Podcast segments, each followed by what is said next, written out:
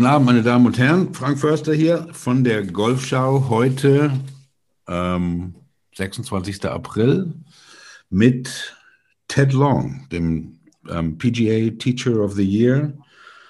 Three, not three times in a row, Ted, but uh, 19, 17, 14, something like that. Don't forget, I was second a lot too.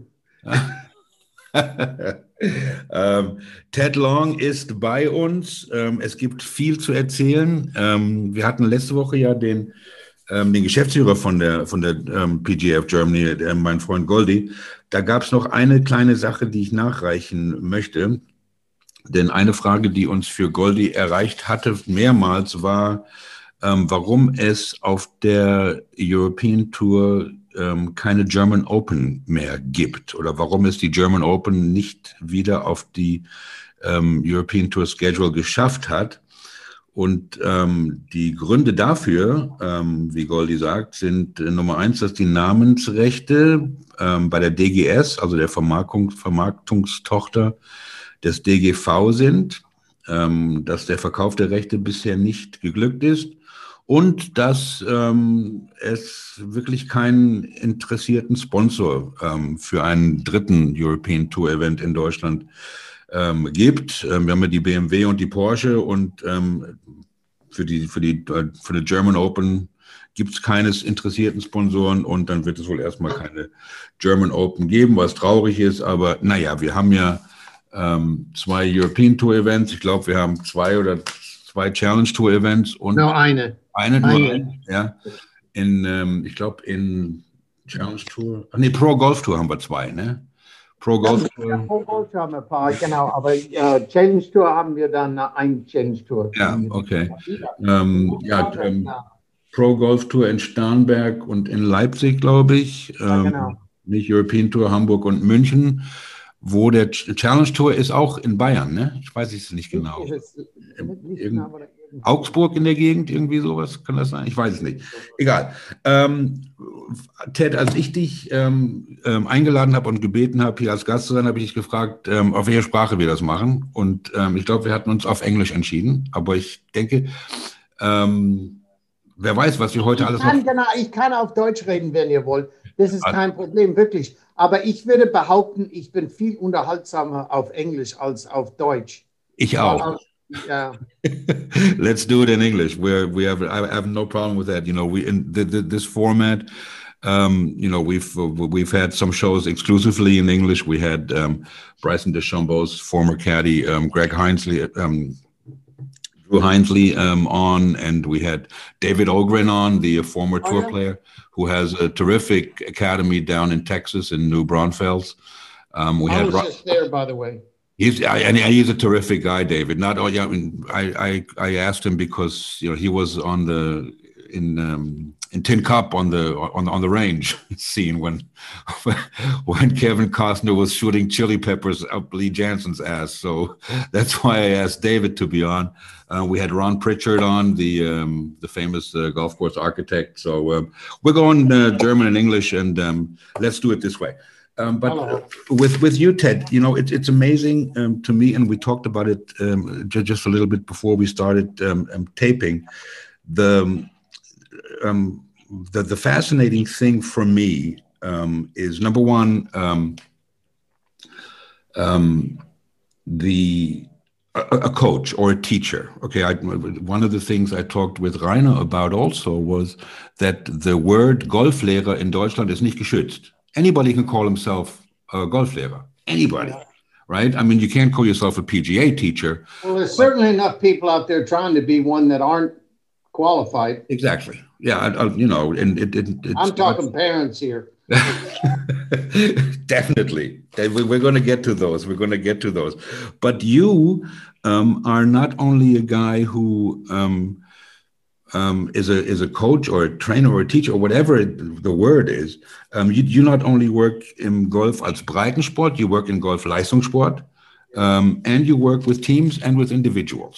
And I can cut greens. And you can cut greens, and I've seen you carry bags too. I'm very good at caddying. Are you? Isn't that I'm a, a very good caddy. Um, it's um, it's the only sport where um, another person can be on the playing field with a competitor. See, that's and that's you know that's a very good first question because that to me is a question. I when you know I grew up playing every sport there was. Golf. I, when I was 13, I had a seven handicap, and I was like a wunderkind. Nobody played golf in my age, and when it, then kids have to wrap their mind around this. I was one of the best players in the club, but on the weekends, I was not allowed on the golf course until after one o'clock on the weekends because it was for the adults during the week. That they didn't because most kids couldn't hit a golf ball, right? So all the guys I played with, I couldn't play with them on the weekends. So obviously, I was playing tons of sports, and golf wasn't really something you went around and bragged about being. I was, I truly was one of the first people I knew that was proud to be a golfer, right? And I never was on a golf team till I was like in my 10th grade year in Stuttgart okay. at the high school there because there was no golf teams anywhere in school. It just didn't have golf as a team sport. So, but what I was going to get at was because I did so many other sports and I've always been fascinated with coaching. I mean, even when I was in the third and fourth grade, I was reading books on Vince Lombardi and all the great coaches. I was always fast. Some people are fascinated with quarterbacks. I was always fascinated with coaching. I coached football when I got out of college. Man, I loved that. I mean, I loved that. I mean, I'm an intense dude, and I'm telling you what, what a great game to be a coach in. You've got these players out there. It's a chess match. You move this guy, you play these. You're watching what the other guys do, picking up there. And this is before there was tapes and you could study. You had to pick it up on the fly. That was the most fun I ever had. If I would have known I was going to be a coach, I would have said, okay, I'll stick to football or maybe even basketball because that was my mm. favorite game, but not golf. Golf's a golf's a is a game that's a very passive role. You have an active role in the development of the person. And one of the reasons I like to caddy is you can actually get out there and play Nintendo with this kid you've taught, you know, how to play golf and how to think. So that's the fun part of it. But at the same time, you have to keep the emotion out of it. And you know, you've been to New York, so you've obviously been to some athletic events. And I mean, you know, the Ryder Cup the Europeans came over there first and they went home and they ought to have lost, you know, 10 kilos because they shit themselves to death because the fans are screaming at them like, God, they're the rudest people in the world. I said, You think that's rude? I said, Go to a basketball game or a football game and listen to what they're screaming at you while you're sitting at the right. bench. I says, That's that's just part of the whole environment. When you come home from American football game and you sat up in the stands and had a couple beers, man, I'll tell you what, you've sweat yourself to death. Your your voice is killing you you know, you're probably had too many beers, a big hot dog, you got friggin' ketchup stains all down your shirts, and you had the greatest day of your life. And yeah. that's just something that you don't live in golf. Golf's the cerebral game. You got to keep yourself in a certain mindset. You can't get too up, too down. And I really, I enjoy screaming. Well, um, I, I, think um, you know the, uh, the, the the coaches, um, the golf coaches, that um, are, are, slowly becoming, you know, um, superstars. You know, you look at Butch Harmon or yeah. um, some of those, some of some of those, those, those big guys. People know who they are. You know, it's um, it's um, all of a sudden it's something sexy to be a golf coach or be one of those big guys. Yeah. You know, um, but um, um, why is it then i mean let, us let's before we get to the to, to the to the real good guys that you've that you've worked with and continue to work with um, i read a, i read a stat i think it was from the national golf foundation in the states that um, 15% only 15% of all golfers um, take some kind of um, professional instruction. 15% um, and and you know my favorite one of my favorite quotes about um, about lessons and and and learning is from Lee Trevino, who said a good golf lesson is worth a thousand range balls, and and that comes from a guy that that it was self-taught with one of maybe one of the ugliest swings that nobody would ever teach. Right, uh, but if you and you know Lee Trevino, he's a born teacher. He's done a million videos. And you know, me technically, if you now a TrackMan all analyze some of the stuff he says, you know, it's maybe not quite right, but the guy's a born teacher, just the way he talks and everything. I mean, I could just sit there and listen to him forever. He's my favorite golfer of all times. Yeah. Every time I'm in Dallas, I know a buddy of mine knows him and said, please set up a match with me and Lee because he likes to talk and I like to talk. Right. You know, this is like duel at the OK Corral. Yeah, he's uh, you know he's uh, certainly one of my favorite. But why is it that that golfers, you know, um, recreational golfers, let's let's call them for for argument's sake, um, you know, they're ready to spend to drop 500 euros on the newest driver to improve their game. They're spending, I don't know, you know, all this cash on everything, but they're too cheap to spend, you know, um, 500 euros on, on, on a set of lessons. Oh, well, that, that, that, that would really help the game. Well, I'll tell you why. First of all, in the United States, okay, when you give somebody a lesson, they have to win the club championship, shoot a course record, okay, and and and add 50 yards to their tee shot with one lesson. That's pretty much the attitude Americans have. Germans have a much more um, structured approach towards getting better. They know they need a coach. Some of them are too structured. Oh, I don't want to do anything. I don't want to make a mistake. Well, guess what? You learn from your mistakes. And that's the way the Americans are. And at the same time, to be fair, there's so much bad instruction out there. Why on earth would you give somebody $75 to screw you up? You know, the, you know, the first thing I ask people, and I don't really care if it's somebody who's only a 18 or 20 something handicap or a pro who's coming to me you know, the first thing I ask him, I go, okay, what do you want to do better? You know, what do you see your weaknesses at? And then I said, tell you what we're going to do. I says, I'm going to watch you hit about six to eight balls, and I'm going to tell you what your handicap is. Okay. I haven't pitch a low one, a high one, hit one to the 50, hit to the 100, hit a seven iron, hit a rescue or a three wood to driver. Okay. And then I usually get within one of their handicap. And if you, oh, how did you know that? I said, well, I've seen so many thousands of golfers. I see where you kind of fit in. And I say to them, I said, if somebody says, I said, well, you're about a 15. No, no, I'm a 27.4. I said, do you play any golf tournaments? No, no, no, I'm not playing any. Why? Well, you know, I want to get good first. I said, well, I got news for you. There's a long way between 27.4 and good, and you should hit all those bases, you know. So you, you want to encourage people to play. But the thing, what I'm getting at is, like with a really good player, the first thing I say, okay, wh- wh- wh- where are your weaknesses? Where are your strengths? And then I watch him hit the ball. I say, okay, there's your bad shot. Where do you think it comes from? And you would be surprised. You would be surprised that most of the time, all you're doing is reconnecting somebody with reality because their impression, their wahrnehmung of what's going on is off. And then when you tell them how it really is, they go, oh, that's why when I try to do this, this happens. Exactly. I said, you would be surprised how most people get bad on purpose. Mm-hmm. Yeah. you know, they, they get bad on purpose. So where does that come from? You know, maybe they're looking at some YouTube, maybe they got a bad lesson. The point being is if, if coaches or people that teach golf would really engage their students a little bit more, how much do you practice? You know, what, what, what is fun to you about the game? Do you keep score?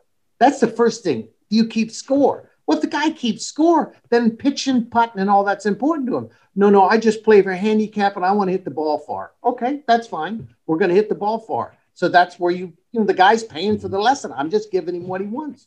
I had a guy come to me one time says, I don't care how I hit it. I just want to have the best looking swing in my club. I said, okay. I said, that, that probably won't be hard to do. I said, you know, you might be in a lousy club, but you know, you just, you try to get people to, to, to achieve their goals. Yeah. You know, I, people just don't go, now we're going to move the hand here and we want to get the wrist this way and do this at the top, try to shift your weight. I mean, if the guy never practices, okay, and he's not really listening, you're only wasting his time. Right. There's one thing that you as a coach should always be doing is feedback, nonverbal cues. Like you're shaking your head at me, you're listening. You with me? I see your eyes squinting because you concentrate on what I'm saying. All right. But if some guy's kind of looking at the ground, swing the club, and he seems looking over at the balls, you realize, hey, just wants some more balls, right? You have to find out, you know, what is it this person wants.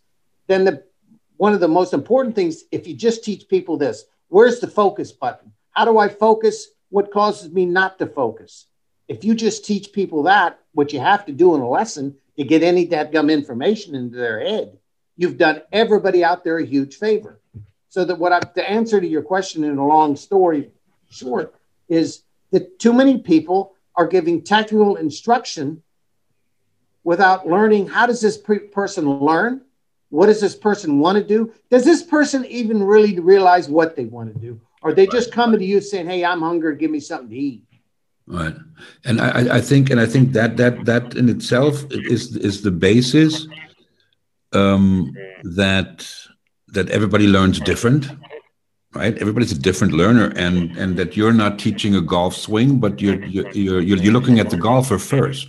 Yeah, absolutely, absolutely, man. You know, when I do my junior training, I love teaching kids. I mean, it's my favorite thing to do on the planet. When I was home at my parents' house, I'm always the last guy off the pitching green or the putting green. And I'll see some kids here. And if they're struggling, I'll walk up and start talking to them, say, You want to have a contest? And when I start beating their pants off of them, I'll say, Hey, you know why you hit the shot like that? And I'll sit there for hours helping these kids. And I had one kid, he started following me on, on uh, Instagram and, Oh, thank you, Mr. Long. Oh, I really appreciate. And he said, Free lessons. So that really hit home with me. You know, he really appreciate what I was doing for him, right? I just love teaching kids. But the one thing you got to teach kids is how do they focus? Just because you're standing in front of me and you brought your golf clubs doesn't mean that you're focused. Mm. You know, the first thing that all of my students have to do, and I'm talking from tour players down to the five year olds, you know what it is? Got to get your towel wet. You know why? Because you got to keep your clubs clean. Okay. I mean, I mowed yards for freaking two months to make $30 in Carlisle, Pennsylvania to buy my first set of clubs for $30, a used set of rental clubs, right? So when you bought those, you have a different opinion on it, and your, your ball is going to act differently on a clean club than it is a dirty club, and you have to get people. And once they get that towel wet, they know, hey, it's serious because yeah. I'm going in there to do something. You got to have a trigger. What is it? like in a pre-shot routine, my trigger starts. I have to put my glove on and off. Once I close my glove, then I know I'm all business about hitting the shot. You got to have a trigger. If you get them in a group, you start asking questions. What did we do last week? You take the guy who never gets the answer right and said, "Hey, you've been voted als Mannschaftssprecher," and the other ones go, "Oh no, here we go." So, was waren die drei Dinge, das, das wir letzte Woche uh, besprochen haben? Uh, uh, and you see the other guys going, "Oh no," because they know what's coming. I'm look this way. Hey, if you're going to be stupid, then you're going to be smart. We're going to start doing Liegestützen. Okay. In my book, there's no, there's I don't believe in sending people home and all that stuff. To me, you're going to get fast. You're going to get big arms. You're going to get something out of being stupid, and then they learn to concentrate. And then at the end of it, I'll ask the guy if he gets it. And you know what's going to happen the next time we come to you. Better have those answers right. And you heard the other guys scream, the other guys. So the minute we come in, you know those guys are whispering in that kid's ear. You already got them concentrating. You think about that. They're focusing before they get there. They're focusing before they get there. If you can do that as a coach, man, you're moving people. Right. Um, yes. But again, coming back to the recreational golfer, and, and this is something that's changed now in the last 20 years with the internet and YouTube and all these things. Um, why do recreational golfers you know they gravitate towards that free tip from a from their buddy that tells them to keep their head down instead of seeking professional coaching help. Um, that's a simple question. Most people if they're truly golfers what do they want to do? They want to play golf.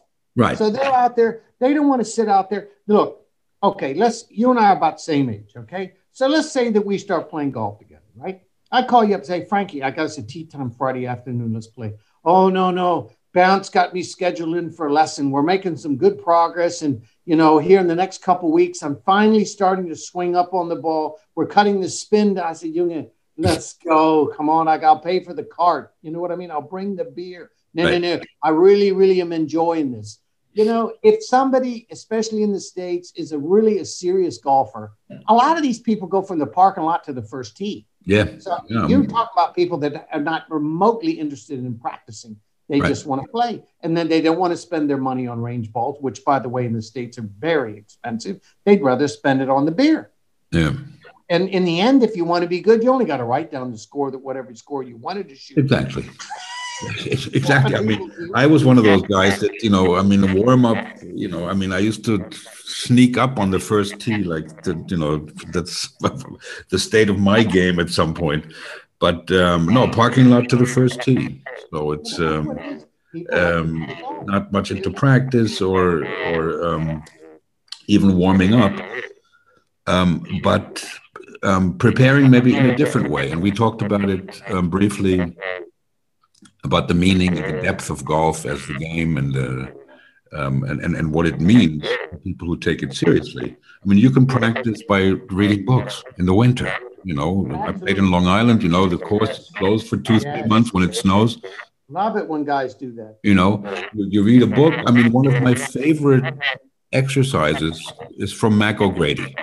Um, and you don't need anything. You sit your ass down in a chair with the, with your back to the TV, and you watch TV like this, turning your turning your uh, so shoulders, upper torso. You know, I mean, it's it's it's a simple simple exercise. You don't need anything except a chair for it, and you can practice your your your turn. Um, do you do do you see um, the young people now um, lacking that interest in the in the history of the game? And the, I mean, is this something that you, as a coach of young people and, and, and teams, have to kind of? I'm, I'm sure you introduce them. You have to push them to to, uh, to accept that. To them what it was like.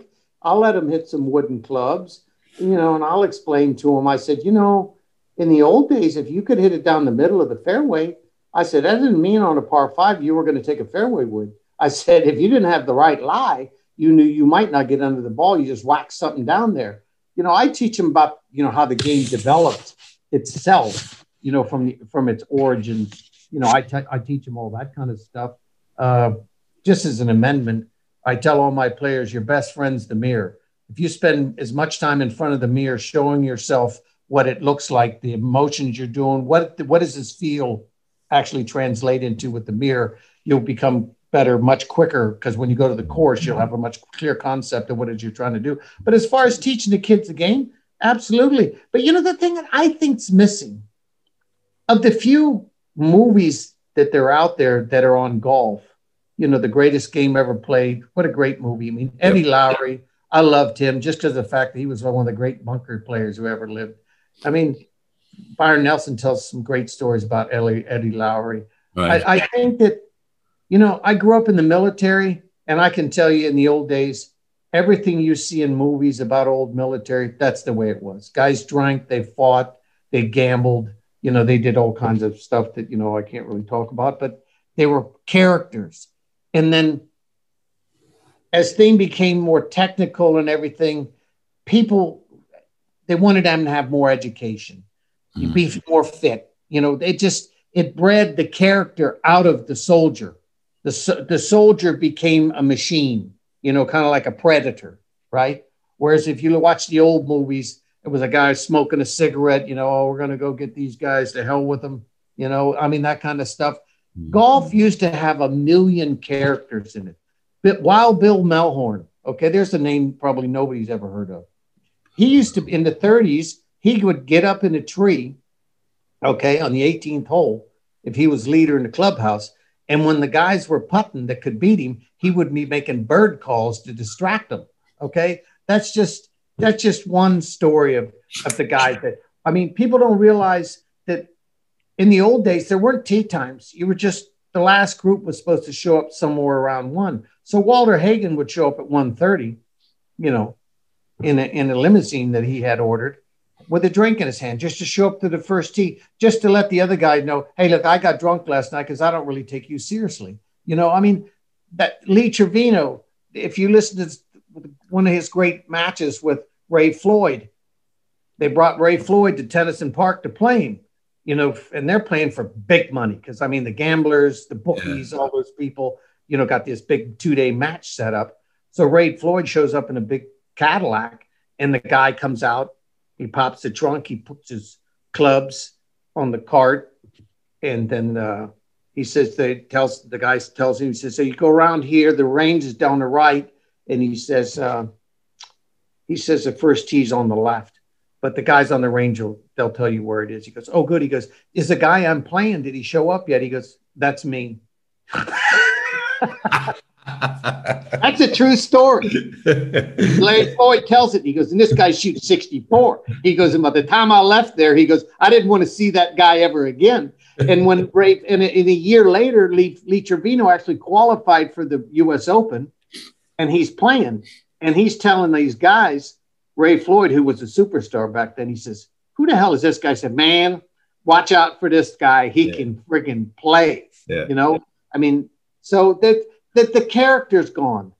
You know, Bryson DeChambeau is considered a character because he's out there eating and doing all this stuff. But where's the funny stories? Yeah, absolutely. I mean, and and that's something also that you know. I mean, I I started playing golf in the early '80s, um, and um, you know, I remember um, going to see guys like Bobby Hines in Long Island. You know, like the old Howdig. Yeah, yeah. That you know, all they really did was teach you how to get the ball in the hole.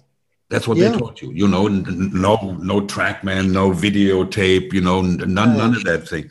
Um, do you think this technology that um, not only you guys as as as the pros, as the teachers have, um, but that also that the players have access to, um, lowers the quality of the of, of the game? Um, I, I, I know that um, Heinz Heinz Fehring, for example, he he he believes that this um, this technology makes the better players better, not the bad players. Well, okay, you know, to be fair to Heinz, I mean, Heinz, I think celebrated his 121st birthday this year. So I mean, and I love Heinz, and trust he's me, great. he's a legend. He's, he's a legend in Germany. He really great. is. He's a great guy. I mean, he has called me before. I mean, when he was in the bathtub, he was so excited to ask me, Ted, you you said something today on, on Facebook about what tip what did you give the guy? I said, Jesus, Heinz, get out of the tub first before you call me. You know? So what's that noise? Oh, I'm in the tub because I couldn't wait. You know, he's a great guy. I will only no. Will, I, that's a true story. Okay, so listen here. So that's that is a great question, and I'll I'll answer it this way. I always answer in stories, right? Because I don't like to give everybody answers, right? I think it's cheap. You got to figure it out. So here's a story.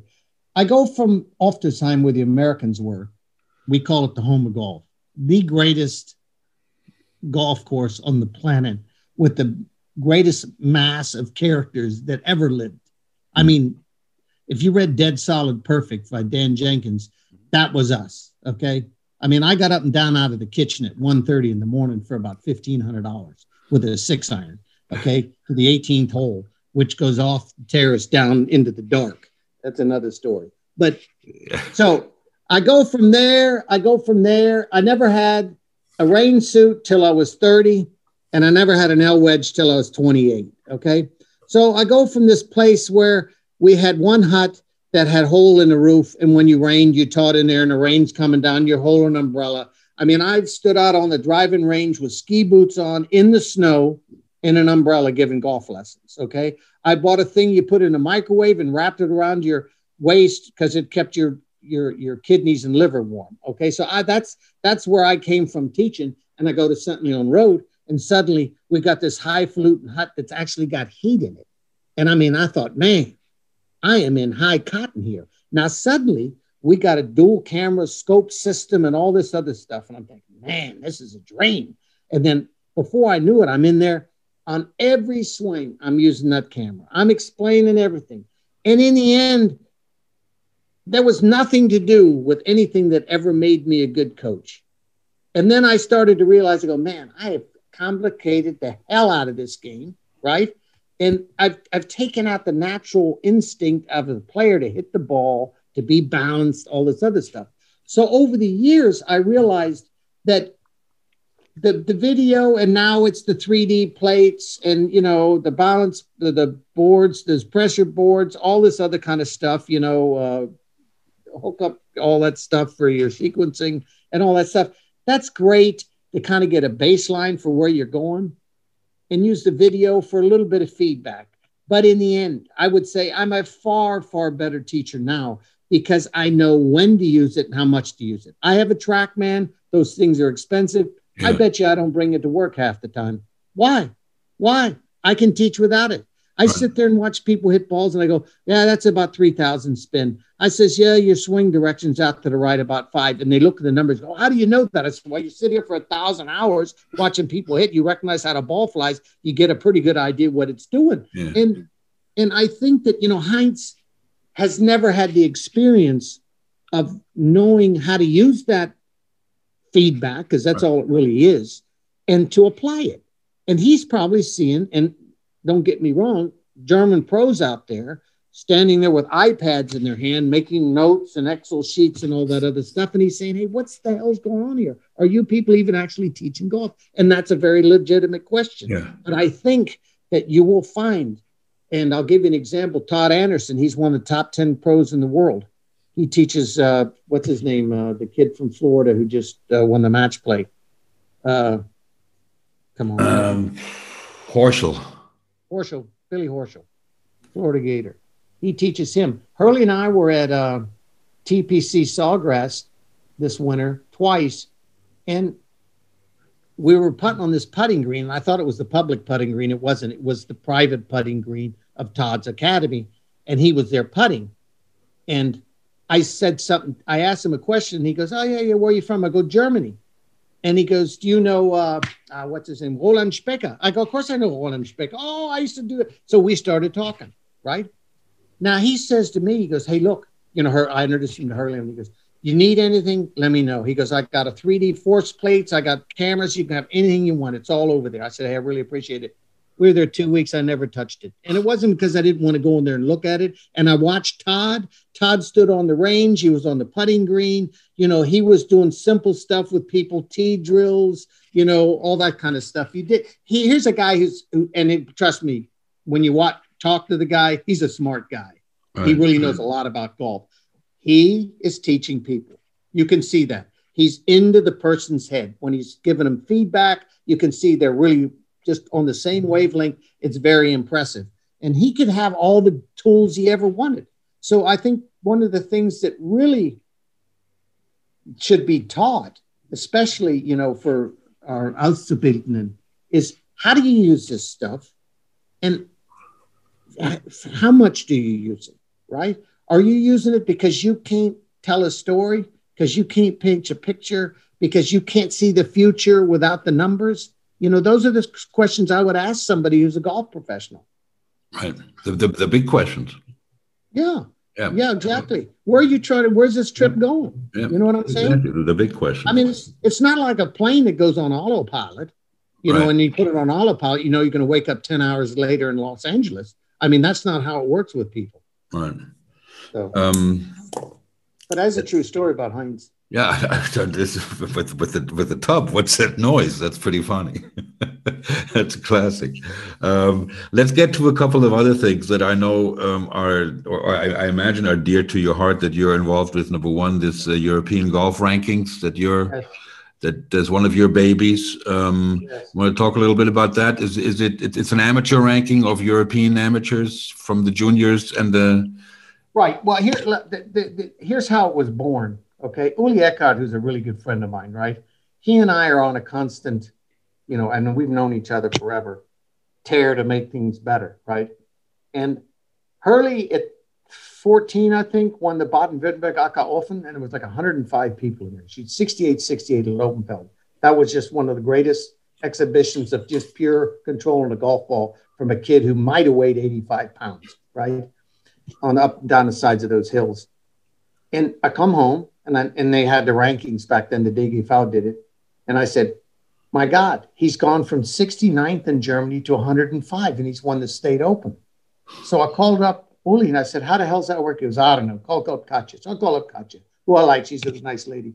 She goes, "Oh Ted, ja, uh, wir nehmen nur zwei Turniere pro uh, uh, Bundesland in die Rankings rein." I said, "Okay." Und manche Manche haben nur ein AK, dann haben zwei, dann haben drei. So, wir haben gesagt, wir machen nur zwei. I says, okay, aber eigentlich sind es alles Qualifikationsturniere für die Landesmeisterschaft, oder? Ja. so die Landesmeisterschaft für mich ist viel wichtiger als irgendein AK. Ja, aber das Problem ist, manche haben zwei, drei und so weiter. Ach so, so seine Punkte zählen nicht für die Rangliste. Nein. And then I'm the kind of guy that if if, if I think something's broke, I'm going to fix it. Right? right? So I go in there and spend about three weeks and I designed this ranking system. And what I basically did was I looked at every ranking system in the world. And I said, what's the good and bad in each one of these ranking systems? What's the worst thing about the WAGR? It's an average ranking system. So people start managing their, their portfolios. Well, I can't play in that tournament, doesn't have enough points. But exactly. you could win the state open. Yeah, but if I finish third, then I'll only get six points. I'll drop 20 or 100 places in the WAGR. They start doing that stuff. So I said, well, that's a horrendous thing to do. I talked to the people at the junior golf or whatever it is, uh, American Junior Golf Association. I talked to all these people. And in the end, I did something that I thought was more like a money list, right? Mm-hmm. Because I said, whenever you just whenever you uh whenever you establish a business, the first thing you should always do is have a mission statement. What the hell am I doing this for? Right. So I said, okay, I want people to encourage them to play golf. I want to help juniors have a chance to profile themselves. I want also at the time them to see, hey, where are the other juniors that I can play against and where are they playing? And I want to help federations and tournament organizers profile their events. So I said, okay, well, the more they play, the better. So I made it a money list. And then the more events you played, the more points you got. Well, in the end, that wasn't quite so fair. So now the where we are is you can play eight events. You can play as many as you want, your eight best count. And and the points are distributed based on the strength of the field, which is based on the handicaps.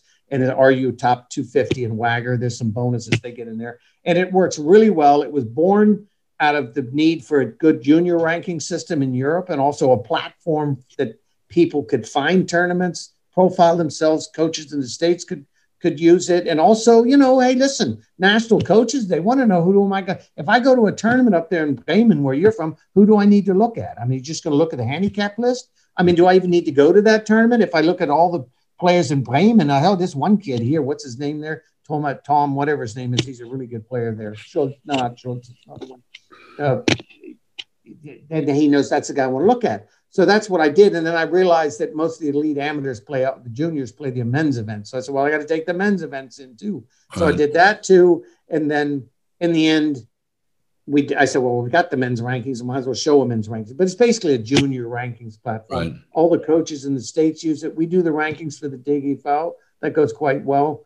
And uh, I'm really happy with it. I mean, it has been a lot, a lot of work but it's it's something I have a degree in computer science.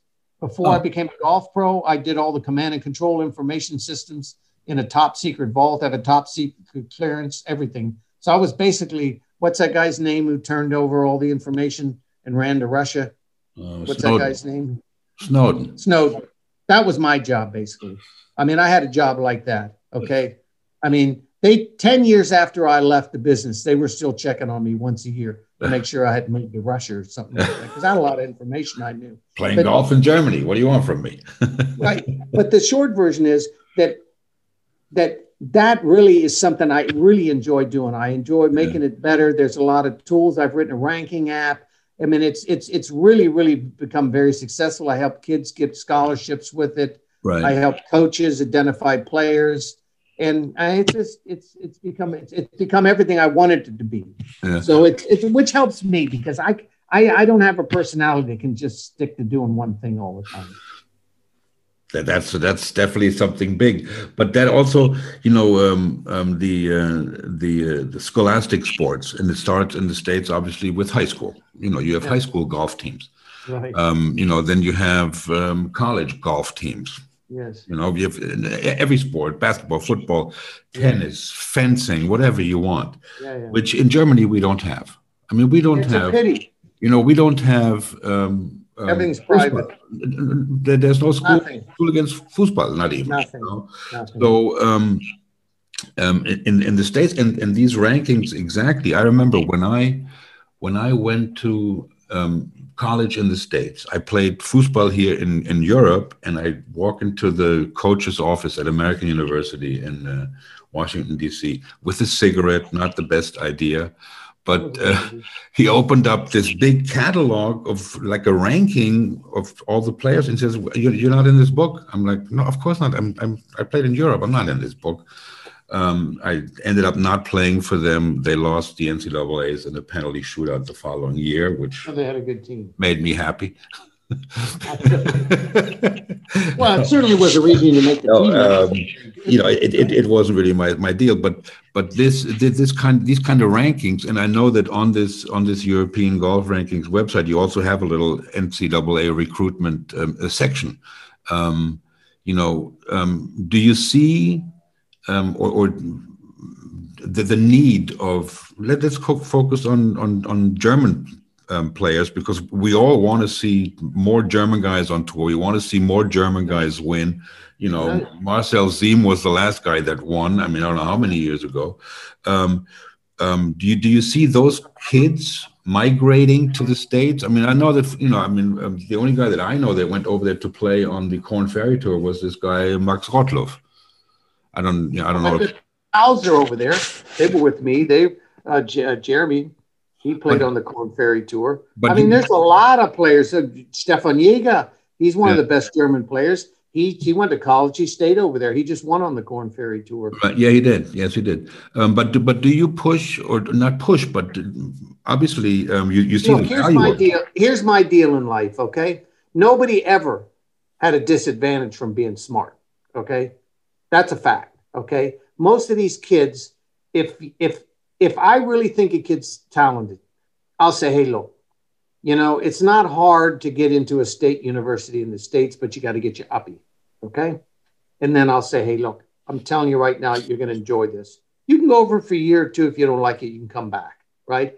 But I said, German universities are 10,000 times more boring and difficult than an American university because you've got four years, you're not going to have three years, you're going to be traveling, you're going to meet guys, you're gonna, it's just gonna be the life of Riley. You're gonna absolutely love it. And guess what? At the end of all this, you're gonna have a degree. Okay. Right.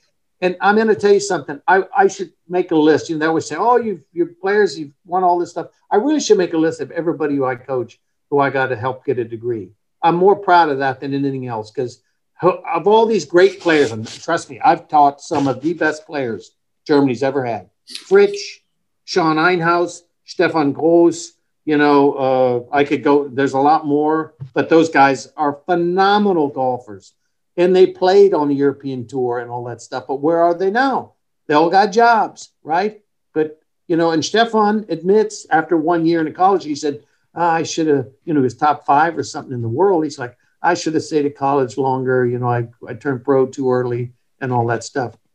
How in the hell and what is wrong with doing both? you know, the DGV coaches, and this is something Uli and I, you know, cross swords on a lot in, in, in the past, not so much now, is hey, it's free. I mean, I'm in Mannheim, okay? You know what my business plan is? I'm going to get as many kids as I can to good universities and state playing top golf. They're going to have play against the best players in the world. They're going to f- get free fitness, training on great courses, playing on phenomenal greens. I mean, traveling, becoming independent, and it costs me nothing. They come home at the beginning of May, the Bundesliga starts, the season starts, they play over here, they go over there. And I've had enormous success doing that. Yeah. And it and I we don't have the money to put six, seven, eight guys as professional amateurs out there. Right. And all of these kids have gotten degrees and they're all going to be very successful in life. And that's just something how anybody could think that there's something wrong with that is a lazy attitude to me. Yeah. It's a lazy look at Max Schmitt. Here's a guy who was really one of the best amateurs in the world, right? And Schmitt is a great guy. He is a great guy. Yeah. And, and when he came out, said, Oh, it was great. He didn't go to college and all that. But the longer he goes down this road, you know, he could also went to college, got a degree, won a lot of tournaments. Look at look at the kid from Norway that went to Oklahoma State? Yeah, Hovland. Hovland. Well, guess what? He signed for like seven or ten million in sponsorship when yeah. he got out of college. Yeah. That's not a bad deal either, is it? No. I mean, he's doing so, right. I mean, right. You're going to always. I'll just give an example: the difference between uh, the money in the United States and the money in Germany or in Europe. If you're a Titleist contract player, okay, you'll get uh, you'll get a contract with some bonuses in there but basically you get clubs, balls, shoes, and all that stuff, right? In the States, if you're on the Corn Ferry Tour, and you're wearing their clothes, their shoes, and playing their clubs, they'll give you two thousand a week just to just to just to pitch up. That shows you the difference. Yeah. And I think a lot of times these guys that go play in the states that think that there's you know their shit doesn't stink right. when they go over there and play against some of the best players, and it's a real eye opener. And you talk about it if you really want to make it, you realize, man, I got to get a lot, lot better. Whereas the guys that stay over here, they might see their say, oh, I'm number 27 in the world amateur golf rankings and everything. Okay, well, wonderful. But, you know, yeah. if you're going to go pro, you'll be able to sh- better shoot the lights out on the type of courses that you're going to be playing as a professional. Yeah. Uh, yeah. Do, do, do you find that? I mean, the, the lack of really um, a, a high number of championship courses in Germany to be a problem there? I don't even know if that's the right way to put the high number. Well, well, a, lack, a lack of high number. Yeah, there, there's, there, there, there, isn't many, there, there isn't many championship courses in Germany. No. I mean, you know, but, but eh, eh, they're also listen. I don't have a problem with that. Okay, yeah. because it, as you know yourself, the history. Some of the best courses. The reason they're old courses is because in the old days after the war, Club zur Vahr, Wannsee, uh, uh, Grünwald, what is that in München? uh, Münchener Golf Club. Eichenried, Frank, Frankfurt, not Eichenried, uh, Frankfurt uh, Golf Club also. Frankfurt, no, but the other one in Munich. What's the one there in uh, Straslach? right, know. Straslach. That's that's that's it. I don't know. Golf Club. Well, I've, I've played there a lot. Yeah. Those courses were built in the days when you could cut trees down. Now you can't cut trees right. down. You want to build a golf course since about 1980. You've had to get some ackerland somewhere, and you're allowed to move it one meter up or down. Yeah. So, I mean, you can't really blame the Germans. The part that kills me, okay, and I cannot say this loud enough, is the standard of greenkeeping in Germany is horrific. Horrific. Mm-hmm. It starts off with the word grün, okay? Yeah. I'd like to start a movement, okay, to strike that from the golf vocabulary. And I would like to be calling the golf courses. I'd like the greens to be called fast, okay? I'd like the foregreens to be called somewhat fast. Okay. I want the fairways to be called firm. Okay. Yeah. And I want the tee boxes to be called tee boxes for, for yeah. me. And rough. What does the word rough mean? You can take roughage, which is like leadage, or you can take it, hey, I had a rough day. Okay. That's the one thing that was named properly in golf. Yeah. Rough. Boy, man, this course is tough. Yeah, it's got long rough. Yeah, well, guess what? It's supposed to be. It's rough. Yeah. But the problem is, the minute you have one brown spot on any green in Germany, well, Monday we're going to have to aerate them. There you are in the middle of the summer where everything's perfect. Got to aerate the greens. It's just incredible to me. It's horrendous. Yeah. Well, I mean, for, for, for one who's played a lot of public golf in the States, you know, obviously um, for them, it's a numbers game. They want to get as many foursomes around the track on the weekend. Yeah, absolutely. They so they make the greens, you know, people would never finish around. I mean, you know, I, I played Bethpage Black a hundred times when it was $12 around. you know, before, before the open was there and before the Koreans showed up and, and, and cornered the reservation system. Um, but, um, yeah, then, then you know the, the lack of courses. I think, and and, and you, you you said it um, very well. These, these kids they need to play on the best courses in the world with the with the best competition from from right. this. It's a pity. Experience. It's a pity that, for instance, uh, Winston isn't closer. That is a great track. Okay. I mean, that is an awesome golf course. Good cotton. We played the final four there in 2019. Yeah that's a good track. There's some yeah. good shots out there. I mean, it, it's a, it's a, it's it's it's a uh, ball strikers golf courses. There are some very good golf courses. Unfortunately, Wannsee, the American course, that was my favorite course on the planet. But it was a great course with wooden clubs. Nowadays, you could drive the par fours and stuff like that. But that was a great track. I mean, there's some really nice courses out there. Frankfurt's a good course. It's a very good course. There's some yeah. nice courses out there. But unfortunately, because the ball goes so far, it changes the whole. It changes the whole. I mean, the, the whole character of the golf course. I mean, when you're coming in with a wedge to a small green, or you're coming in with a six iron, it's a big difference. Big difference, and you know, and here the, most of the greens that I've seen here are, are pretty flat, and um, you know, not really. I'll tell you another great course is uh, is is uh, Hamburg Falkenstein. Oh yeah. We played the Eon there. Great track. I mean, it's um, an old style course through the trees. Very nice golf course. Yeah, yeah I want to head up to um, um, Föhr, Insel Föhr. I saw pictures of that. Looks das ist awesome. ein Althausbild, Kurs. Ja, ja. In, in, in, in Dings da oben, ganz oben. Wie heißt diese Insel da? Ja, Föhr, ne? Föhr. Ja, Föhr. Aber yeah. what's the name of that where all the rich people go to in summer?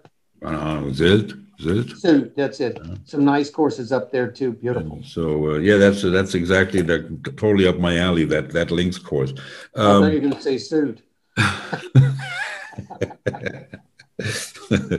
um, let's talk about uh, your son, um, if if if we can, a little bit. Um, I, I am very impressed by him. Number one, I, every time he plays well, I I send you a little message. I know, I um, appreciate that. Yeah, um, and and it's just such a pleasure. I mean, not not just to you know to to get to see him play occasionally on on, on the TV or to hear him talk and in some small YouTube clips and, and, and, and, things like that. But what me what, what struck me was when I read the profiles of the golf uh, golf team Germany of the, of the of the juniors of the young men, all terrific players.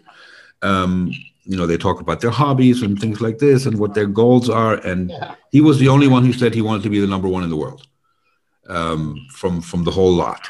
Yeah. Um, and and that really really impressed me. And that I think is something that um, and, and we see it in the States. We see it, you know, you see it in Japan on the Japan Golf Tour where you have these journeymen, you know, they play 10 years on the tour. They don't have to win. They make a nice living.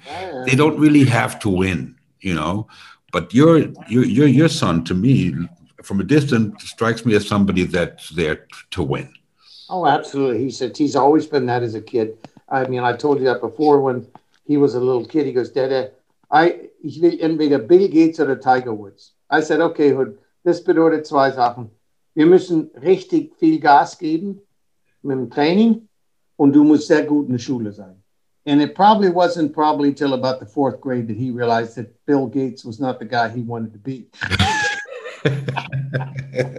his mother, his mother, you know, I'm divorced. His mother calls me up one day and she goes, Ja, wir müssen ihn zu irgendeiner Kinderpsychologen hinbringen. Was? Wieso? Ja, der rennt rum im Garten hin und her und kickt den Ball hin und her. Mein ganzer Garten ist kaputt. Der ist so hüpperlich. Äh, der ist eine Stunde früher da vor dem Fußball und kickt den Ball rum mitten im Regen. Irgendwas stimmt. Ich habe gesagt, Susanne, das ist ein Sportler. Das ist ein geborener Sportler. Was hast du, was, was, was denkst du? My ex-wife's not a, you know, a Sportlerin. Not by my definition. and Hurly was always like that. He was an he's just very insightful person. I'll just tell you a couple quick stories. Yeah, so I taught him since he was a kid. I was on the range in Oftersheim where the Americans were, and I picked up the range for gee whiz, I don't know how long, 14 years or something like that. I ran the range, I ran a pro shop some years helped run tournaments. I cut grass. I aerated. I did everything there was to do there. And that's my home. And it always will be. So Hurly loved coming there. I mean, he grew up on that golf course since he was one years old. I got pictures of him, you know, he's two year old swinging the club. Right. And I'd pick up the balls at night and I'd bring him with me. And I'll never forget, I'm driving and he takes my hand and he puts it on his leg and he goes, Traktor fahren mit Dede. Toll. You know, that was just so by the time he hit about three, I'd have him on. We had this hump on the hill, and the balls used to stick there. And I'd put a little basket down on the bottom with the chicken that, so that the balsamla has, one of those big baskets. And I'd give him his little cut off club. And I said, Mogs, hit him off that hill into the basket. So I'm sitting there, I'm driving around and watching this kid standing there, just one after the other, whacking him into the basket from 10 meters away on the side of this hill. So the next time I pulled around, I stopped and I get out and I said, that gummit Mogs, I call him Mogs for Mowgli, right? I says, you're getting pretty dead gum good at that. He goes, you know what he said to me? Kannst nur machen, Dede, wenn du nicht dran denkst. Four years old, six years old, a kid. How I just said to myself, wow. I said, don't ever tell this kid nothing. Another time, he was nine years old. We're on a par five and I'm waiting to get up in two. And I said, I just gave him a driver. I said, here's a shot off the ground, Mogs. He was nine years old and his club's as big as him, right? right. He drops a ball down, makes this perfect swing to the top. and just rips this driver off the ground. And I was like, damn. I said, how did you do that, Hurly? He goes, Dada, wenn der Schläger lang ist, du darfst nicht so schnell ausholen, sonst oben verlierst du die Kontrolle. And I was like, man. I said, don't give this kid a golf lesson, right? I mean, it was unbelievable. One time when he was, I think it was maybe two, he was staying at that weekend at my house and he he always had this Lätzchen on, and it was always unbuttoned at the bottom, right? And it was about 11:30 at night. He and we had a one bedroom apartment, and he's always slept in bed with me. And he comes dockling out there at about 11:30 at night, and I'm watching golf in the states in a dark room, watching sitting on my uh, couch. Goes, Dad, Dad, Dad, kann ich bei dir gucken? I said, Yeah, come on, Mogs. So he jumps up on my chest, and he's watching the golf. Now you got to remember something. We talk about a kid who goes to bed at eight o'clock at night, so he ain't used to seeing sports at night. So he's looking at the TV and he goes, Dada, warum ist es dunkel hier und hell dort? Four years old, Yeah. or whatever he was, two years old. He's like, man. I said, well, Mokes, I says, we on, and I showed him a tennis ball and I got a flashlight. I said, see, we're on this ball, it's moving around, and this flashlight's the sun. So over here, that's where it's pointing. As it moves, that'll put us back in front. That's I explained to him, right? And my favorite story of all times is uh, where my sisters, my, my mom lives in Columbus, Georgia, my mom and my dad, my stepdad, and my sister, they live two minutes away and they got five kids in a huge house. And they're all somewhat around Hurly's age. So we go down there and play every sport in the world down in their basement. So we're going down there. And I don't know how it happened, but Hurly says to me, as we just pull into the parking lot, he's sitting in the back seat. He goes, Dada, wie sind die Menschen auf die Welt gekommen? Mama hat mir das erklärt, aber das war, das hat, war absolut Unsinn. and I told him, I said, well, Mogs, I said, there's some questions in life, if you knew the answer, they wouldn't change what you had to do. And I said, there's a lot of reasons why that is, but the main thing is we make the time of the most out of the time that we have here. And then he said to me, he goes, Dada, he goes, warum müssen die Menschen, die Menschen sterben? And I told him, I always spoke English to him. I said, Mogs, I said, until now they had to, but they ain't getting you and me. You had your hands full from the beginning with him. But it's just amazing what an insightful person. And the whole Yeah. time, you know, I'm very technical in my approach to solving problems, but I try to be very personable about implementing them. right. And he is like, you know, it's very hard for me sometimes to have a conversation with him because he don't want it to be too technical. He's so much into the mental side of the game. Yeah. He sits there and thinks about what was he thinking? What, how could he have thought differently in that situation? How could he acted differently? And after every tournament, just to sit there and listen to him Yeah. talk about what he learned from his mistakes. I mean, I remember coming back one time from the British Am and I was caddying for him and he lost in the fourth round or something like that. And he should have beat the guy. And we're driving home. And by the time we got over the ferry and he started talking about it, he talked about it for an hour and a half as we're driving through wherever we're going to Holland or something like that. And I remember saying to myself when we get into Germany, I said, God, I'm glad he lost. You know, he learned so much Yeah. from what happened. It's like, my God. I mean, his his comments are so insightful into what he's thinking about the mental side and how he was thinking this and stuff. It's just amazing. You just say to mm-hmm. yourself, my God, it does it. That's why when he plays poorly or screws up at the end, I, I, I mean, as much as I'm okay, I'm like any other parent. I want my kid to do well. I want him to be happy. But it, it, I just know that something good is going to come out of it. Right. You know, that journey that he's taken to become number one in the world is just getting stronger because he's learning. Everybody thinks that, well, you're only going to be number one if you win everything. Well, I got news for you, man. The, ro- the road at the top, them boys can play, and there's a lot of them. And when you get there, you better be ready. Yeah, yeah, and and and you know, um, um, all, all those guys, you know, whether you look at Tiger or Jack or or or Mickelson, you know, they've lost more than they've won. And, Oh, and Mickelson, a lot of people don't realize this. He was the biggest gambler in the world. He threw away so many tournaments trying to hit ridiculous shots. It wasn't until that he got with uh, uh, what's the short guy's name? Short game guys, uh, uh, the guy's the short game meister that is his coach. You know, he's writing all the short game books. Yeah. I had his. I just. Uh, I can't think of his name.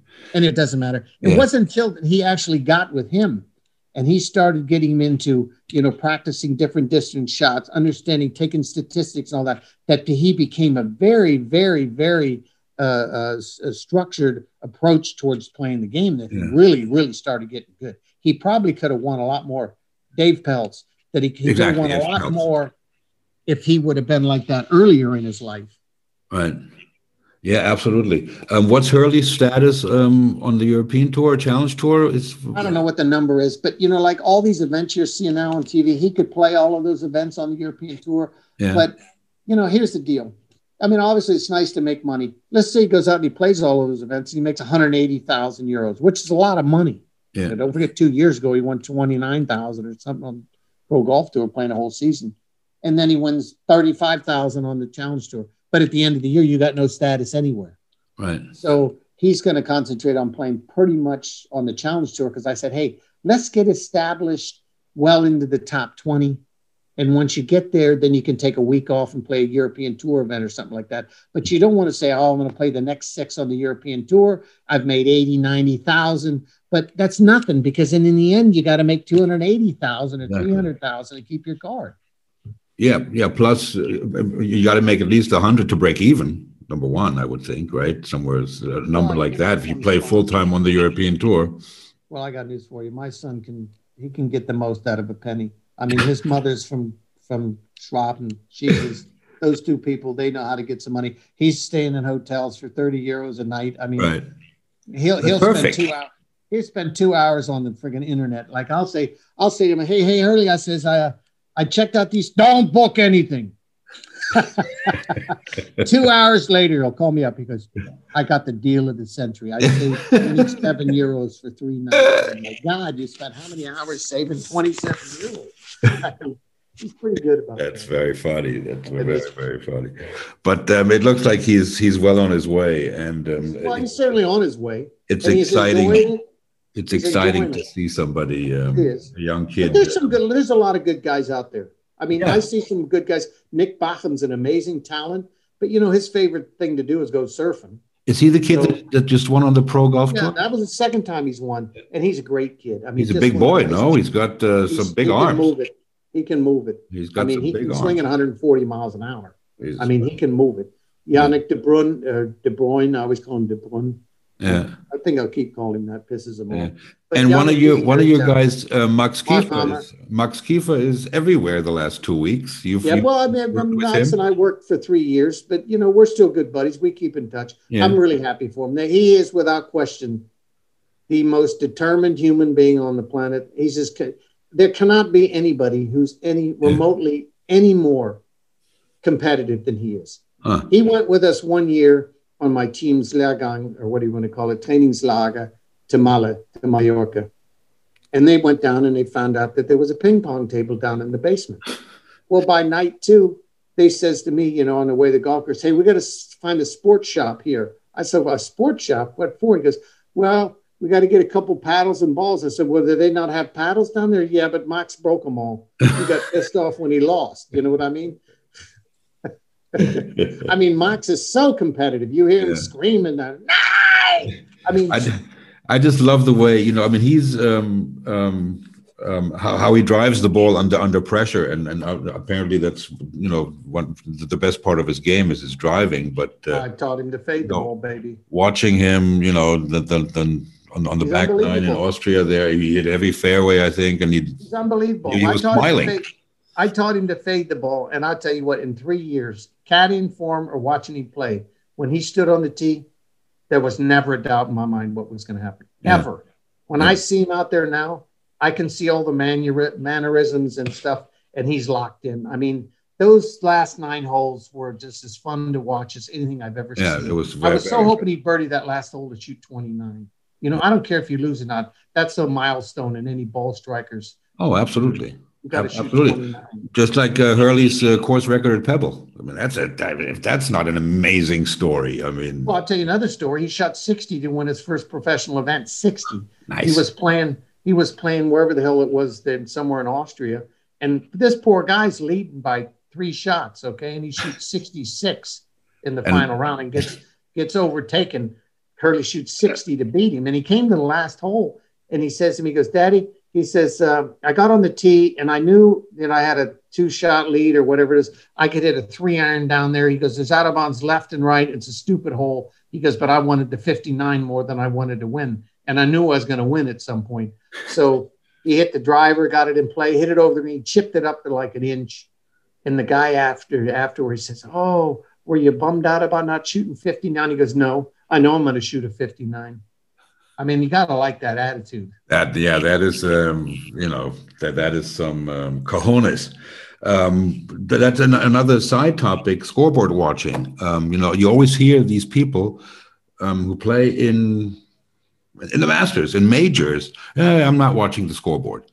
Um, why wouldn't a pro that's in a position to win, or maybe why wouldn't he want to know what the score is on a Sunday afternoon? Or is that just bullshit when these guys are saying, I'm not watching the scoreboard? Well, I think that it's uh, they might be trying not to watch the scoreboard, but I'll guarantee you one thing right now. I'll give you two names of people who watch the scoreboard, okay? Tiger Woods, and I'll tell you the other one was Jack Nicklaus, because he wanted to see his name up there. Yeah. He knew those guys knew when they saw Nicklaus up there that that, that meant one thing trouble, okay? The difference between Tiger Woods and Jack Nicklaus is Jack Nicklaus won from behind, from a front, from the side, from everywhere. And his whole concept was just give me nine holes to go and put me in the hunt. He goes, I know I can beat those guys. Yeah. And if you look at his record, he won 18 majors and finished second 19 times. And Hurly and I used to always have these big arguments who was better, Tiger Woods and Jack Nicklaus. I said, well, Hurly, I says, let me tell you how good the guy was. He could go, he could go 10 years and finish first or second in every major. Yeah. I said, wrap your head around that. Yeah, okay? exactly. That's unbelievable. I mean, that's unbelievable. But the point is, these guys, they love to be in the hunt. They saw their name up there that fueled their desire to win, right? And I think a lot of these guys, and let's face it, you know, with all the mental training and stuff going on, everybody kind of figures out what state of mind do I have to be in to play my best golf.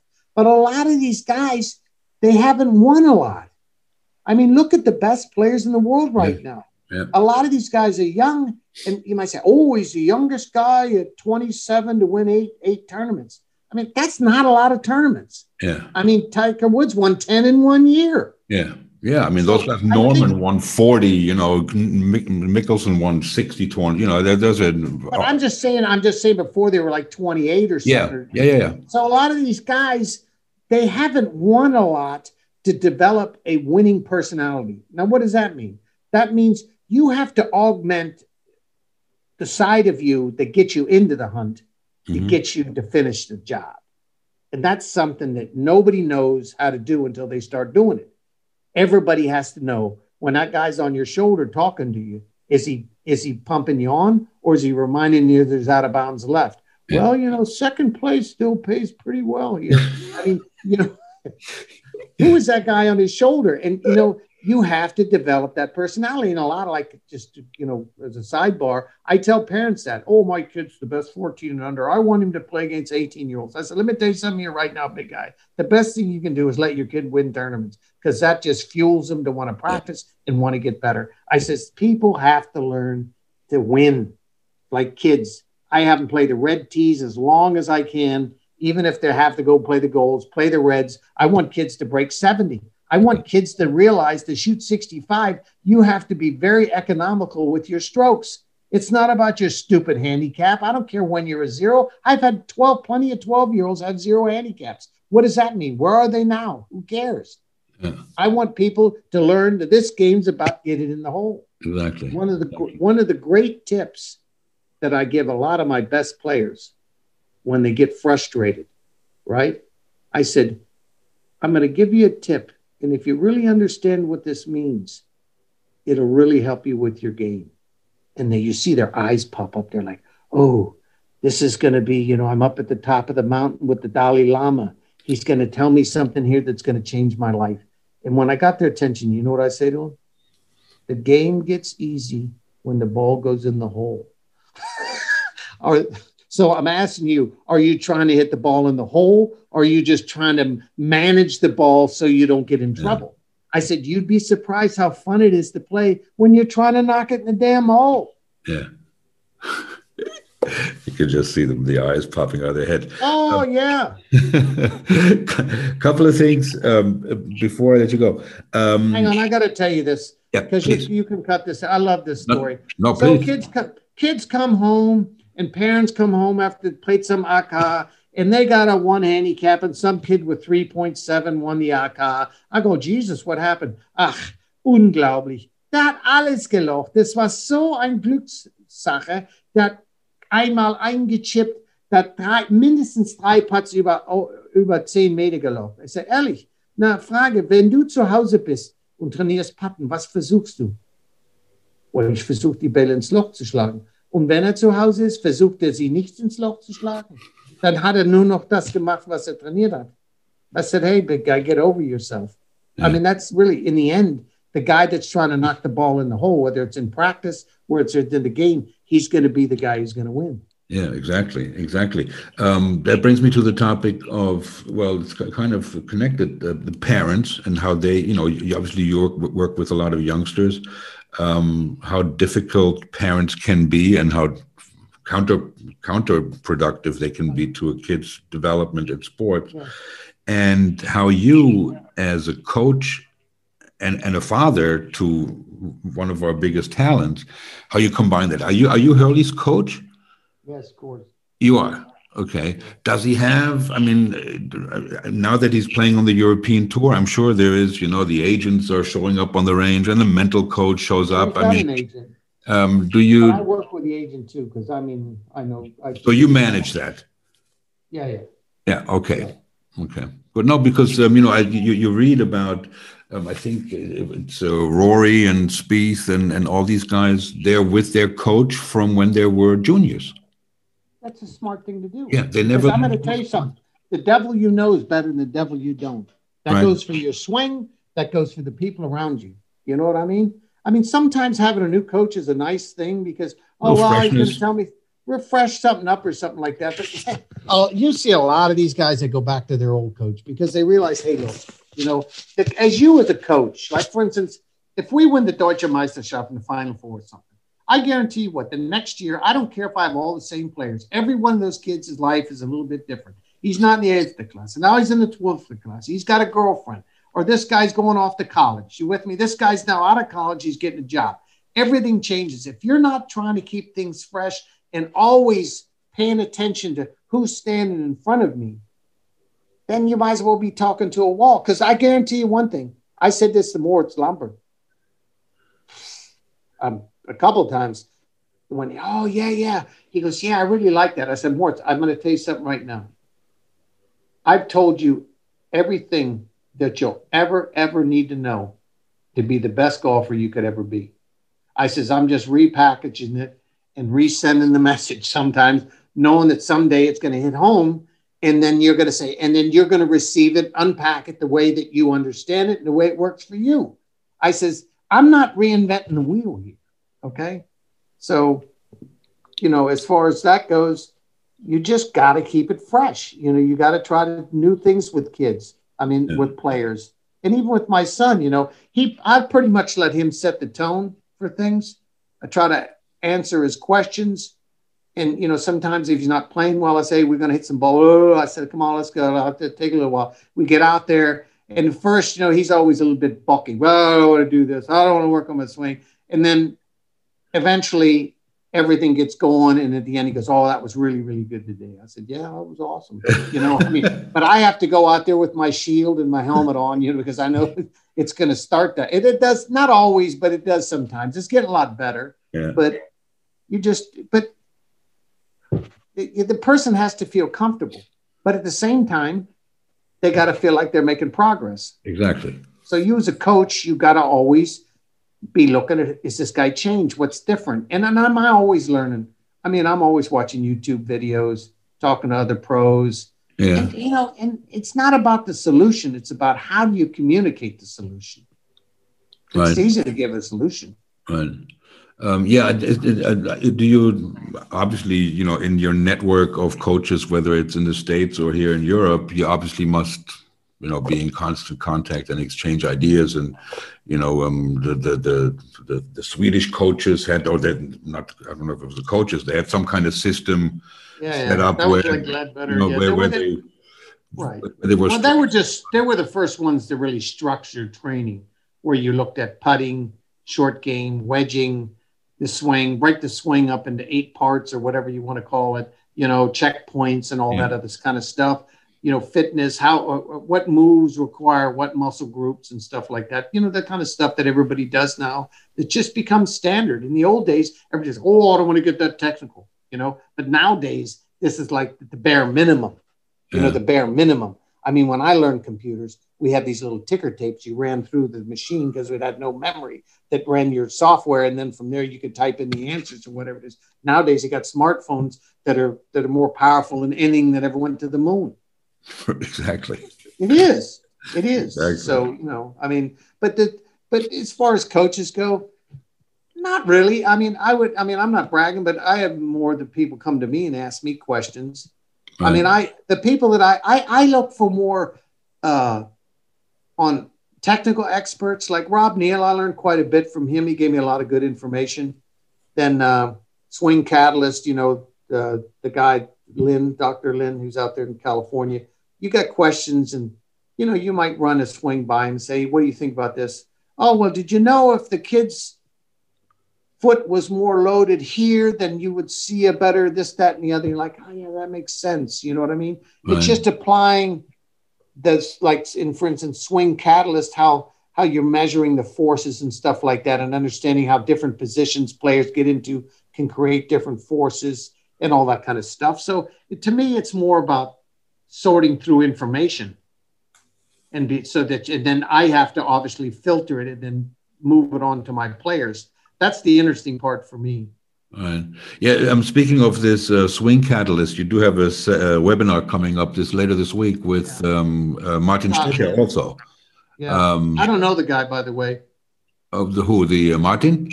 Yeah. Yeah, he's um, he, he was he was on with me um, a couple of weeks ago. He's um, like a club fitter and something like Oh, that. really? I Yeah. probably met him at some point. Um, he did a terrific interview with um, Fred Shoemaker, the guy that wrote Extraordinary Golf. That's on YouTube. That's uh, that's that's that's pretty. Um, Pretty, pretty fantastic, but I think um, you know again the job of the coach. You know, and we and we talked about the semantics of Golflehrer and teacher, but um, especially working with kids and um, you know you you are um, a, a teacher, not, not not not not a golf teacher, but a teacher, right? I mean, these kids, you you you help raise them, you you give them. yes, yeah. You You asked all my kids what my first mission in life is. Und they'll tell you, aus euch Männer zu machen. Deine Mutter kann es nicht machen. There you go. Kann es nicht machen. yeah.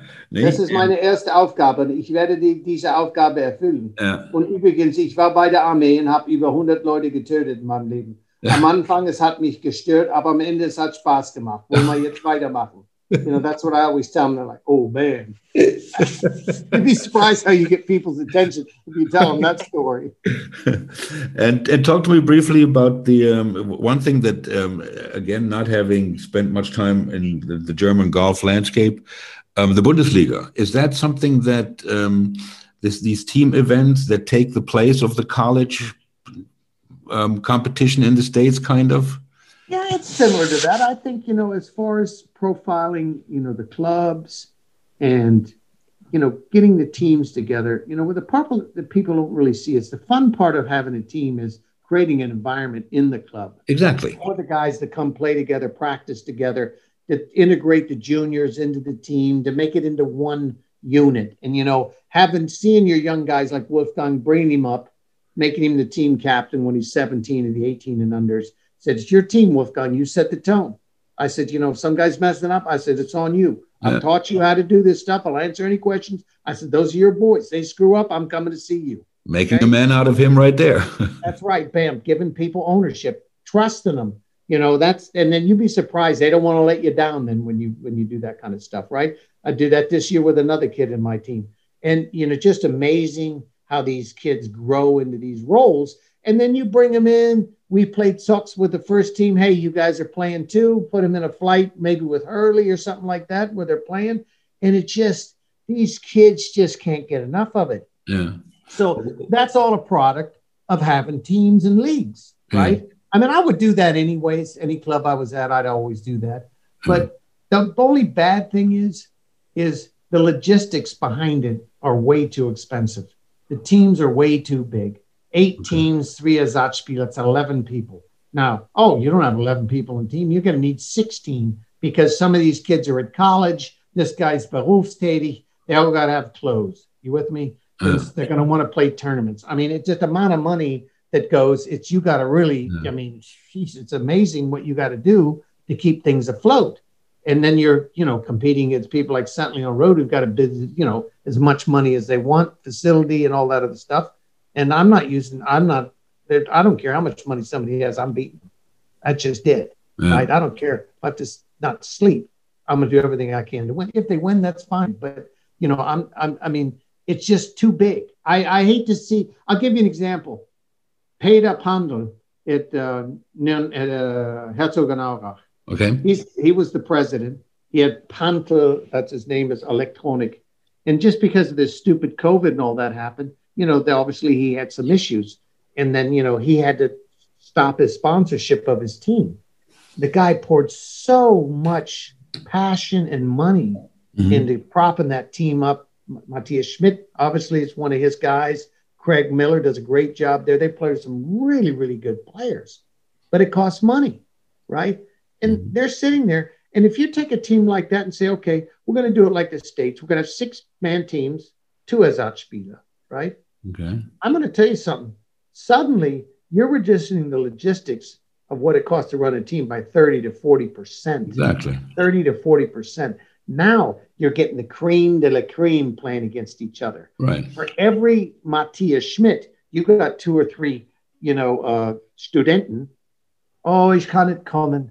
Nee, nee, nee, ich habe ich hab ich schreibe eine Klausur dann nächste Woche, nächste drei Wochen bin ich gar nicht da. You still got to get that guy to go out and play golf tournaments. You still got to have lessons. He still needs clothes. He still eats on the road. Okay. The guys that don't play don't eat any less than the guys that play. Yeah. You know, I mean, it's just a pity that that the teams are so big that it eats up that money. And in the end, I mean, I do the budgets for sport and money. I will tell you right now, you start with priority.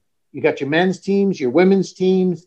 You know, what are we putting our money? And then the bottom down there is the is a lot of it is Jugendtraining. How much Jugendtraining mm-hmm. can we afford to give this year? Or how much is it costing the parents to give this Jugendtraining?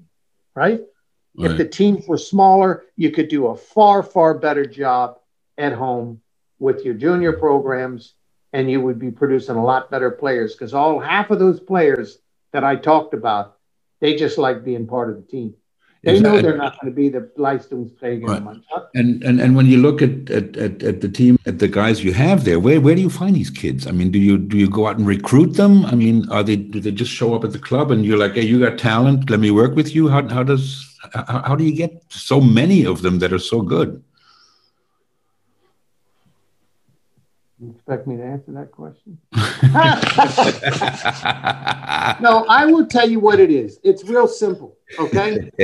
my whole life is this, right? This is my whole life. And I create an environment. And when I was at St. Leon-Rot, it was the same thing. It was just, it was, it's just an environment you just want to be part of it, you know, and the kids love it. And it's always about the players. The thing that I feel that I do maybe better than a lot of other people is that I make it about you. It's never about me. It's never about the club. I said, I'm behind you. I want to help you reach your dreams. And you'll be surprised. Guess who fills in the divots on the drive range? My kids, my players. Guess who picks the balls up out of the weeds? My kids, my players. Mm. Because it's our golf course. And I want our members to know that we appreciate what they're doing for them. You with me? Yeah. picking up the baskets right? I always have the kids in the junior program. I said, my friend, you have now got a title in this team. Du bist der, du bist der Körpermeister. You pick up the baskets. If I see baskets laying around here not picked up, I'm coming to find you. Now all of a sudden, this kid's part of the, the woodwork. Yeah. He's got a job there. He's got an importance. I got kids in my team, they're Schatzmeister. I got everything. I got Mannschaftssprecher. I make them all part of everything. I the kids that do the divots, the guy that rakes the divots, okay, he's the second most important guy. The guy who's the most important, the guy knows how to put the seed in, the right amount of seed to put in. I do them, I do them all Ausbildung. They're all stages they go through. And then I'll say, hey, you four guys go over there and I'll tell them you're in charge. You with me? You would be surprised how people want to start being a part of this. Yeah. They see the Mark Hammers walking around, the Wolfgang Glawes, the Hurlys. They're talking to them when they come there. They don't invite them. They know what these kids have played. It's just, it's just, it's such an amazing atmosphere that kids just want to be. And then you hear about it. You know, they say, hey, what's this guy like? I invite kids to come practice. I invite girls. I have girls practice with the men's team that are on the girls' team. I right. mean, I have kids. Oh, so and so is going to spend the week. Hey, come on, he can practice with the team. And it just the word gets out, man. This place is awesome. These it is so much fun there, but it's ex, ex, extremely competitive. You know, we are always got talks going. Everything we do, you better bring five euros to training because you're going to be paying one euro per talk. And you'd be surprised how these kids get tired of losing. They start practicing.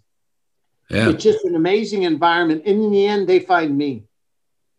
Yeah, that's I mean that's the, that's the sense I get from a distance is that that uh, how much they enjoy it. You know, I mean how much that's, they. That's our job. And and I've never even been there. And yeah, okay, yeah. but uh, uh, Ted, you know, the, the, the, this it, it it it should be the norm, but we, we both know it's not.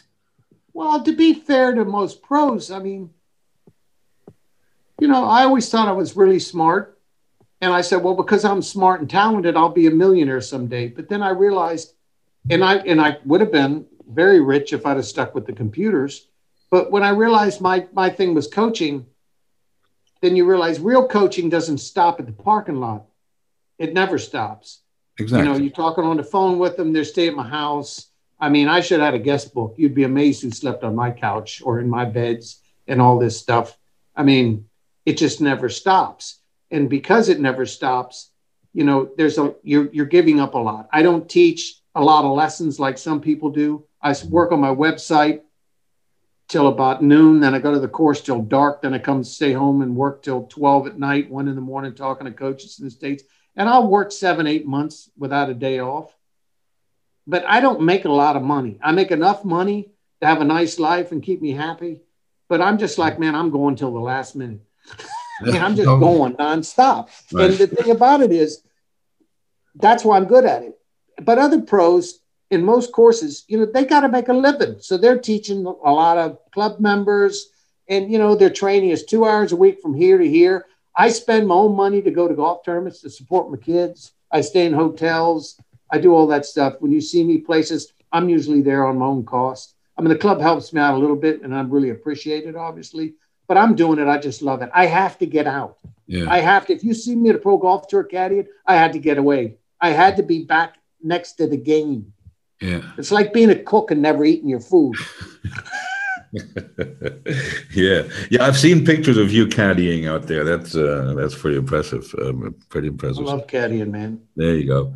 Um, yeah, it's uh, you know it's amazing that um, imagine um, you know um, I don't know uh, Cristiano Ronaldo has a guy standing next to him when he takes a penalty, you know, with him on the field. So, so, um, you know, the, uh, the, the fact that in golf you can have somebody right there next to you on the on the. I'll tell you a funny story about being next to somebody. The very first uh, Final Four was at Winston, right? Okay. And we had just beaten St. Leon-Rot for the league title, and that was like a huge thing. Obviously, that was the first Bundesliga. We won the Bundesliga so, and we go up to Winston. And unfortunately, the two Powell brothers, who were my two best players, they went off to college. Okay. So I don't have my two best players now, and I had to take two guys with handicap two and three. This is before, you know, I build up this army. So we go up there, and on the last hole, we're about to go into a playoff against Hubbelrath, right? And this guy sinks a putt right before dark from off the green through three tiers up and down. It was about a 50 foot putt and it goes in the hole for par. And my guy's sitting up there. He's putting for birdie from like 20 feet. And he's thinking he's only going to have to two putt to get the half point. We're going to go into the friggin' uh, Stechen. And this guy makes his putt, and the place goes ape shit. I mean, people screaming everywhere, running around like crazy. And this guy, I'm staring at my player, and he's melting in the middle of the green. You know, I just like something out of a movie. He's yeah. melting. And I ran over to him and I grabbed him and I pulled his face and I looked him straight in the eye. And he's just sitting there. I can see him trembling. I go, Ralph, Ralph, do you know what's going to happen? No. I said, I'm going to tell you what's going to happen. Look at me. I said, You're going to make this putt and you're going to be a legend in our golf club forever. And these sons of bitches are going to be pissed off. I said, If you can get that through your head and realize how good that's going to feel, that hole is going to look as big as a swimming pool. Are you with me? Yeah, yeah, yeah, yeah, yeah, yeah, yeah, yeah, yeah. So I said, Look, I gave him a line. I said, You're about a ball and a half out. He goes, Ted, I'll just aim it at the right side of the hole and hit it hard. I said, No, Ralph. I said, You're going to play the ball out. And I said, We're going to hit a good putt. And he hit this beautiful putt that horseshoed out and we lost. But it was just one of those moments in life that yeah. I live for in coaching to take this guy and just paint a picture for him what to do. You know, I mean, it's just, it just, you just, you just live for that. You really just live for that. There's no money in the world, right. no money in the world that's more important than that. Very Max Kieffer and I were playing on the Russian. I was caddying for him in the Russian Open on the European Tour, and we had this guy was playing with this Scottish guy, and this guy was going nuts. The Russian Open. the Russian Open, yeah. Yevgeny Kafelnikov. I used to teach him. He was up there. He's okay. an ex tennis pro. I remember that I, I, when I was in Moscow in the 80s, there was a Swedish guy, Tumba, that built the first. Yeah, Johan Tumba. Yeah. Hit it that was, a long way. but anyway, so I'm caddying for Max. And we had this situation on the 15th hole where the guy had to move the marker two times left, the other guy one times right before he could putt. And then the guy stood up there, he's about to putt, and one caddy said, Hang on a second before you putt. I don't think we moved the markers back. And this guy was going nuts because he was already pissed off. The short version is Heath was laughing through all of this, you know, his tears running down his eyes, you know, and he's just sitting there. One guy, Michael Hoey, was trying to win the tournament. Max was playing one. The other guy was playing horrible, and he was throwing a fit. So we come down to 16, and Max, great second iron shot, eight iron to an island green, hits it like four feet. And I give him the line, and he's standing over the ball like this, right? And the guys are on the back of the green, and he's putting towards the cup okay. body, facing them. And he walks back and he walks over to me, and I'm thinking, why does he walk to us? It's not a hard putt. He looks at me, he goes, he goes, he says, I can't keep laughing from laughing. He goes, I can't concentrate. He goes, I'm laughing so hard. He goes, I just feel like I'm just going to start laughing. So I punched him as hard as I could in the chest and said, You ain't laughing now, are you? I said, Knock that goddamn ball in the hole and you make it right? Great. Those are moments that you just can't pay for that kind of Great, great stories. Um, listen, Ted, I'll let you go. Um, I thank you so much for your time. Um, that was fun, huh? Yes, we got to do this again. Um, next time I'm down. Next, next time I'm down south, I'm going to hit six balls for you and let you guess my handicap. How's that? I will. That sounds good to me. I look forward to that too, man. Sir, you be okay. you, you be well, stay healthy, don't lass, lass dich nicht ärgern und ähm, viel Glück. Wir verfolgen Hurleys Karriere mit sehr riesigem Interesse, sind also auch ganz stolz, was ja. da losgeht. Spielt er diese Woche in Südafrika noch? Ja, die spielen ja. uh, Cape, whatever it's called, what's ja. that place down there called? Okay. Und dann uh, die Woche drauf spielen sie in uh, Fancourt auf okay. drei Plätzen Digital oder Digital Data Pro Am. Aber ja. das Turnier hat doppelt so viel Geld wie die anderen Turniere. Oh, okay. So, das ist das zweitgrößte Turnier auf der Challenge Tour. Ja. So, dort ein bisschen Kohle zu verdienen wäre nicht schlecht. Ist, ähm, ist, ist Olympia in den Karten für ihn oder ist er da zu weit hinten? Well, der ist auf jeden Fall in, in, in dieser Olympiakader. Ja. Aber ich meine, der, der, der, der, der Keimer ist 100% bestimmt drin. Und so wie der Maxi jetzt spielt, wird er auch wahrscheinlich vorne dabei sein. Da muss Hurley schon ein paar Dinge gewinnen, um eine Chance zu haben. Aber whatever. Ich yeah. meine, er hat sein Ziel, besser zu werden und wir werden sehen. Aber auf genau. jeden Fall wird es interessant. Ich hoffe eigentlich für Max, mein Wunsch für ihn wäre, der schafft es und gewinnt Gold. Der Hell. Das wäre, ich meine wirklich, das wäre so geil. Er ist so ein guter Typ. Er ist so gut für Golf und auch für Jugend ich meine, als er bei mir hier in Mannheim war, hat er immer Bilder mit den Kids gemacht, hat mir wirklich kartonenweise Mützen mit Kiwi drauf, mit seinem alten Sponsor geschickt, Schuhe ausgegeben, Bälle für die Kids ja. und alles. Was für ein genialer, guter Typ, Mann. Super. Den kann man richtig feiern. Super. Und diese Stories, das, das sind die Stories, die wir brauchen ähm, und, und die die Leute auch hören müssen.